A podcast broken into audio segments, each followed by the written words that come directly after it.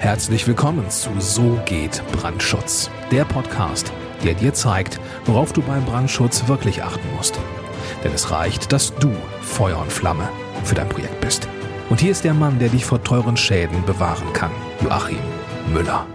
Herzlich willkommen auf diesem Kanal. Ich bin Joachim Müller, Berufssachverständiger für Brandschutz und heute geht's mal wieder ums Geld. Beim Bauen geht's natürlich immer ums Geld, das ist vollkommen klar, weil Gebäude errichten und umbauen, das kostet einfach eine Menge Geld. Aber ich kann jetzt natürlich nicht allumfassend äh, dokumentieren und hier drüber berichten, wie viel Geld äh, da verbraten wird in den einzelnen Fällen.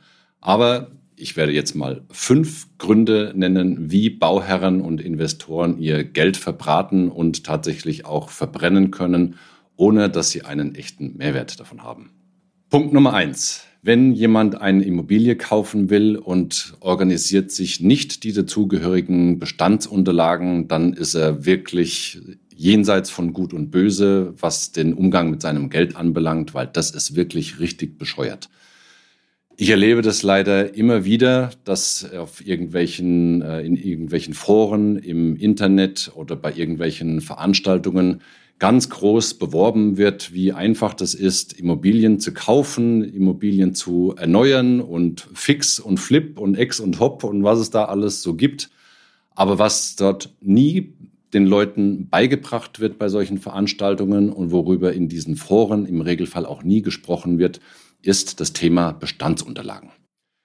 Bestandsunterlagen, da zählt für mich dazu die Baugenehmigung, dann natürlich die ganzen Pläne, die zur Baugenehmigung dazugehört haben, die Genehmigung von irgendwelchen Umbauten und Nutzungsänderungen, die zwischenzeitlich durchgeführt wurden und natürlich die statischen Unterlagen, also Bewährungspläne, Schalpläne, dann äh, die ganzen Pläne Heizung, Lüftung, Sanitär also alles das an Bestandsunterlagen, was man ursprünglich mal gebraucht hat, um das Gebäude zu errichten, das braucht man ganz dringend auch als künftiger Käufer einer Immobilie, um eben nicht die Katze im Sack zu kaufen.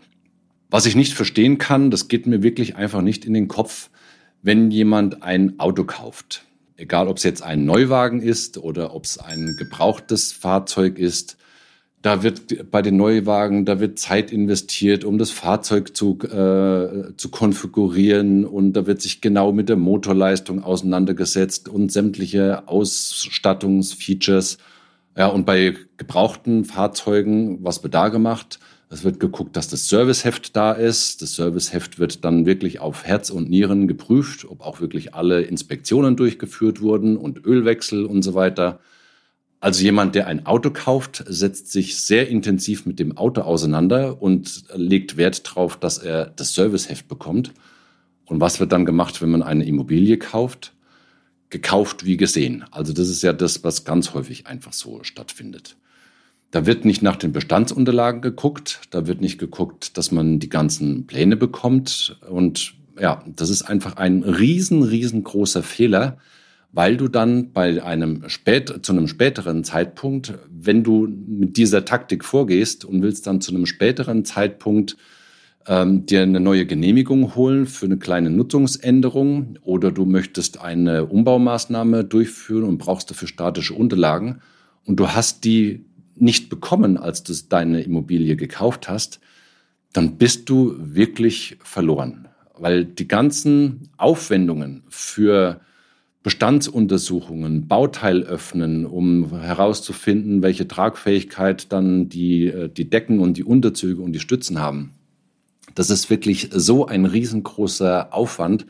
Also wenn du das vermeiden willst und eben nicht mehrere hunderttausend Euro verbraten willst oder mehrere Millionen Euro, je nachdem natürlich, wie groß deine Immobilie ist, dann achte bitte wirklich unbedingt darauf, dass du die Immobilie kaufst, aber nur mit den zugehörigen Bestandsunterlagen, also Baugenehmigung, Pläne zur Baugenehmigung, sämtliche Nutzungsänderungen und Umbaumaßnahmen, ähm, dann äh, Schal- und Bewährungspläne, die Ausführungspläne des Architekten, Ausführungspläne Heizung, Lüftung, Sanitär, Elektro und was alles noch sonst so dazugehört.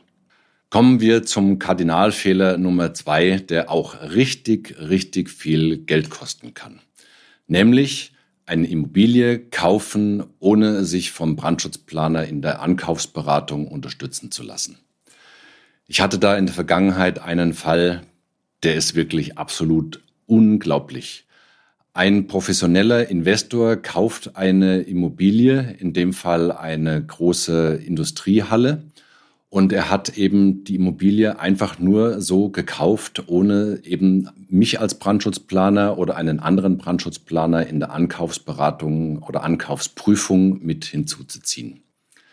Jetzt war die Immobilie so speziell äh, vom äh, äh quasi gebaut worden und auf den ursprünglichen Nutzer zugeschnitten und das hat der künftige Investor oder der Käufer einfach nicht gewusst oder hat sich einfach nicht drum gekümmert. Das Problem, das ihm jetzt entstanden ist, das Gebäude steht jetzt ungefähr seit vier oder fünf Jahren, soweit ich mich erinnere, steht das Gebäude leer, weil er keinen Nutzer findet für diese Industriehalle, also für diese Lagerhalle, ähm, weil die ursprüngliche Nutzung eben sehr speziell mit sehr geringen Brandlasten versehen war und genehmigt war. Und jetzt findet der Immobilienbesitzer, der in der Zwischenzeit geworden ist, keinen Mieter, der, das, der diese Halle weiter verwenden kann. Also das ist wirklich ein massiver Kardinalschaden. Stell dir einfach vor, das kannst du dir selber schnell ausrechnen, ungefähr 5000 Quadratmeter. Wenn du jetzt von so einer ganz billigen Miete von 5 bis 8 Euro pro Quadratmeter ausgehst und rechnest das jetzt einfach mal auf fünf Jahre hoch, 5000 Quadratmeter mal ähm, zwölf, äh, also äh, mal zwölf Monate, mal äh, zwölf Jahre, äh, mal fünf Jahre, Entschuldigung, dann kommt da einfach eine Millionensumme raus. Und das sind jetzt wirklich nur Zahlen, die jetzt mal so von mir grob geschossen worden sind. Wenn du eine Immobilie an einem super Standort hast, mit äh, guter Autobahnanbindung und so weiter, und kannst diese Immobilie dann künftig einfach nicht mehr vermieten, weil du niemanden findest, der zum Beispiel eben so eine Lagerhalle mit so geringen Brandlasten haben möchte, dann hast du eine Immobilie gekauft, hast Millionen investiert und kriegst deinen Invest nicht zurück, weil du keinen Mieter hast. Also das ist wirklich ein, ein Punkt, da, da fehlen mir wirklich die Worte, wenn ich mir vorstelle, das wäre jetzt mein Geld. Super, super ärgerlich, in dem Fall ist es glücklicherweise nicht mein Geld. Aber das sind halt einfach Fehler, die man sehr, sehr leicht vermeiden kann, indem man in der Ankaufsprüfung, bevor man eben eine Immobilie kauft, sich durch den Brandschutzplaner beraten lässt. Der prüft dann die Bestandsunterlagen, die hoffentlich vorhanden sind und kann dann dem künftigen Kauf, kann dann dem Kaufinteressenten äh, genau sagen, wo die Chancen und wo die Risiken bei so einer Immobilie sind. Also das war Kardinalfehler Nummer zwei, der Millionen kosten kann, ähm, den Brandschutzplaner nicht bei der Ankaufsprüfung mit hinzuziehen, weil man sich ja was sparen möchte, nämlich das Honorar des Brandschutzplaners, also sprich die paar Kröten im Vergleich zu dem, äh, dem Schaden, den man sich damit anrichten könnte. Das ist einer der Kardinalfehler, die man einfach vermeiden kann. Ja, und mein Tipp an der Stelle, vermeide diesen Fehler. Wenn du eine Immobilie kaufst, nimm immer einen, nicht nur einen Gutachter mit dazu, sondern natürlich auch einen Brandschutzplaner, der dich beraten kann, wo die Chancen und die Risiken bei der Immobilie liegen, die du kaufen möchtest. Kommen wir nun zu Punkt Nummer drei. Punkt Nummer drei ist, wenn du als Immobilienbesitzer den Brandschutznachweis als Papiertiger betrachtest, den du einfach nur in deine Unterlagen abheftest und das Brandschutzkonzept, das mal genehmigt wurde, einfach nicht lebst. Das erlebe ich auch immer wieder. Äh, es gibt ja dazu schon eine Podcast-Folge von mir. Gelacht, gelocht, geheftet äh, heißt die, glaube ich. Oder nee, es war äh, die 3G-Regel im Brandschutz, also gelacht, gelocht, geheftet. Und das ist so die Denkweise, die leider noch sehr weit verbreitet ist. Ich brauche den Brandschutznachweis ja nur, um die Genehmigung zu bekommen und anschließend äh, hefte ich das Ding zu den Bestandsunterlagen, wenn denn überhaupt. Äh, und dann unterläuft man die Brandschutzplanung und das Brandschutzkonzept im täglichen Betrieb. Zum Beispiel, indem man die Brandschutztüren aufkeilt oder indem man Brandschutztore aufkeilt, weil man einfach kein Bewusstsein dafür hat, was dieses Brandschutzkonzept denn tatsächlich für einen Wert hat. Wie gesagt, sehr viele nehmen das Brandschutzkonzept als Papiertiger, als notwendiges Übel, um die Baugenehmigungen zu bekommen. Und hinterher verschwindet dieses Ding irgendwo in der Schublade und wird nicht weiter beachtet. Das wird sich zu gegebener Zeit rächen, nämlich spätestens dann, wenn es zu einem Brandereignis kommt. Speziell in Industriebauten oder insgesamt in äh, gewerblichen Bereichen ist es halt einfach so, wenn da ein Brandereignis auftritt, dann hat man nicht nur einen Brandschaden am Gebäude und an den Einrichtungen, sondern man ist einfach nicht weiter produktionsfähig. Das heißt, der Schaden, den ein Brand verursacht, der bezieht sich jetzt nicht nur auf den Schaden am Gebäude, sondern du hast dann, äh, oder derjenige, der diesen Fehler begeht, hat einfach das Problem, er muss die Mitarbeiter weiter bezahlen, obwohl sie nicht produzieren können. Die Konkurrenz zieht an ihm vorbei, weil die äh, Kundschaft natürlich jetzt äh, diese Ware oder die Dienstleistung nicht bekommt und dann halt einfach zum Wettbewerber geht. Ja, und das, diesen, dieses Problem, das überleben einfach viele Gewerbebetreibende einfach nicht, weil sie einfach dann unter Umständen mehrere Monate oder ein, zwei Jahre komplett aus dem Geschäft draußen sind, nicht mehr produktionsfähig sind und ja, das summiert sich einfach schnell auf mehrere hunderttausend Euro bei kleinen Betrieben oder auf mehrere Millionen Euro bei größeren Betrieben. Und das Problem kann man ganz einfach vermeiden, indem man den Brandschutznachweis eben nicht als Papiertiger betrachtet, den man einfach nur abheftet und zu den Unterlagen legt, sondern indem man das genehmigte Brandschutzkonzept ernst nimmt, indem man das Brandschutzkonzept lebt, indem man regelmäßig seine ähm, technischen Einrichtungen und so weiter wartet. So geht's richtig und alles andere kann tatsächlich zur Katastrophe führen und Millionen kosten oder tatsächlich die komplette Existenz. Kommen wir zum Punkt Nummer vier. Nummer vier der Kardinalfehler, die Millionen oder viele hunderttausend Euro kosten können, ist eine Nutzungsänderung nicht als solche erkennen. Wiederum ein Beispiel aus dem Industriebau. Wenn du jetzt ein Gewerbegebäude hast und äh, es ist zum Beispiel eine Lagernutzung darin vorgesehen mit relativ geringen Brandlasten und die Immobilie wird äh, verkauft oder der, der betriebliche Prozess wird umgestellt und jetzt werden dann in diese einzelnen, in die Lagerhalle oder in die einzelnen Lagerabschnitte wesentlich mehr Brandlasten eingebracht, als ursprünglich im Brandschutznachweis vorgesehen waren und auch anders genehmigt wurden, dann liegt de facto im Regelfall eine Nutzungsänderung vor. Also man kann jetzt nicht sagen, es war vorher ein Lagergebäude, äh, jetzt ist es hinterher wiederum ein Lagergebäude, weil Lagerung ist ja Lagerung. Äh, das ist ungefähr genauso wie der Vergleich Auto ist Auto. Also ein VW Golf ist halt einfach kein Maybach und eine Lagerhalle, die äh, für ja, Metallrohre zum Beispiel vorgesehen war, ist hinsichtlich des Brandes einfach nicht mit einer Lagerhalle zu vergleichen, in der Autoreifen gelagert werden. Ja, und wenn jetzt in dem Gebäude zum Beispiel auch eine Sprinkleranlage vorhanden ist, die auf ursprünglich eine sehr geringe Brandlast ausgelegt war und die Brandlast wird jetzt um ein Vielfaches erhöht, dann ist die Sprinkleranlage nicht ausreichend ähm, belastbar oder nicht ausreichend äh, hinsichtlich der Wasserbeaufschlagung, um einen Brand klein zu halten. Und dann wird die Sprinkleranlage im Brandfall sozusagen komplett unterlaufen das Ende vom Lied ist, die Halle brennt ab oder der, Hallen, der, der Lagerabschnitt brennt ab. Dann ist zum einen der Sachschaden groß und die Baugenehmigung ist ja verwirkt, weil man zwischendrin eben vergessen hat, äh, die Nutzungsänderung sich genehmigen zu lassen. Und damit hat natürlich auch der Sachversicherer die Gelegenheit äh, zu sagen, ja, liebe Versicherungsnehmer, wir kommen jetzt für den Schaden einfach nicht auf oder wir kommen nicht in der vollständigen Höhe auf weil du hast eine Nutzungsänderung vorgenommen, die mit äh, dem bisherigen Versicherungsbetrag äh, sozusagen nicht abgedeckt war. Und diese ganzen Risiken, die jetzt zusätzlich eingebracht wurden in dieses Gebäude, sind vom Versicherungsschutz gar nicht abgedeckt.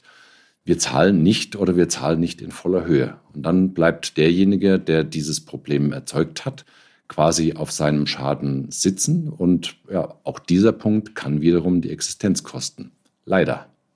Ja, das mit dem Industriebau, das war jetzt natürlich nur ein Beispiel für Industriebauten. Das gilt natürlich auch für Büro- und Verwaltungsgebäude. Auch da besteht die, das Risiko, dass man eine Nutzungsänderung nicht als solche erkennt.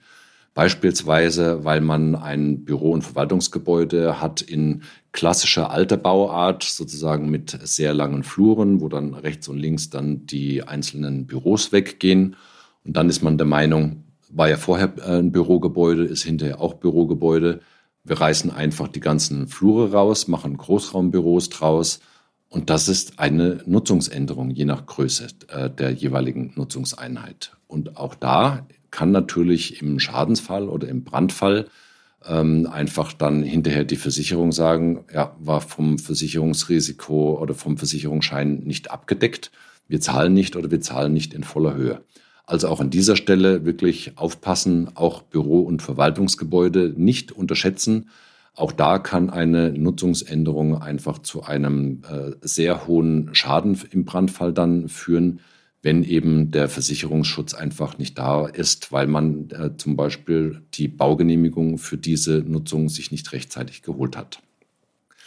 Ja, kommen wir jetzt zum Punkt Nummer fünf, der letzte auf meiner Liste, also der letzte von fünf Punkten, äh, die du als Immobilienbesitzer beziehungsweise als Bauherr falsch machen kannst und damit richtig viel von deinem Geld verbrennen kannst, nämlich du verbaust falsche Materialien, zum Beispiel an der Fassade oder am Dach, ohne es zu wissen.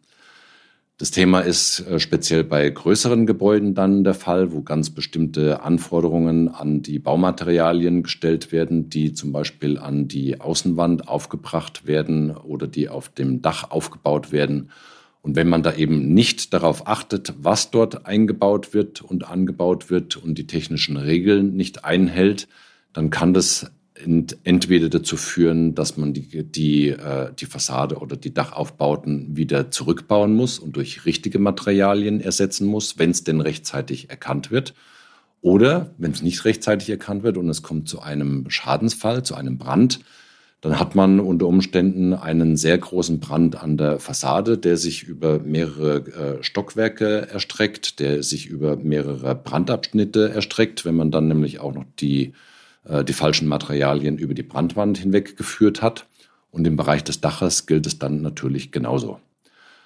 Vielleicht ein Beispiel, um es dir plausibel zu machen. Ich habe ja auch dieses Video zum Thema Brandwand auch schon gemacht, äh, wo ich eben äh, erklärt habe, dass man über eine Brandwand auch im Dachbereich nicht einfach brennbare Baustoffe und Hohlräume drüber hinwegführen darf.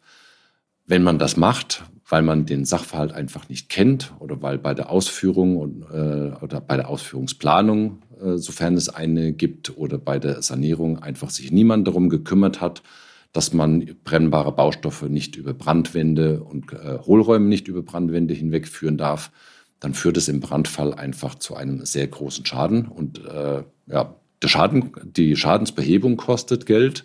Und auch an dieser Stelle wieder des, der Sachverhalt der Sachversicherer hat an der Stelle einfach die Möglichkeit, mal Bösartigkeit äh, nicht unterstellt, ist vollkommen klar. Aber der Sachversicherer prüft natürlich, muss ich zahlen oder muss ich nicht zahlen.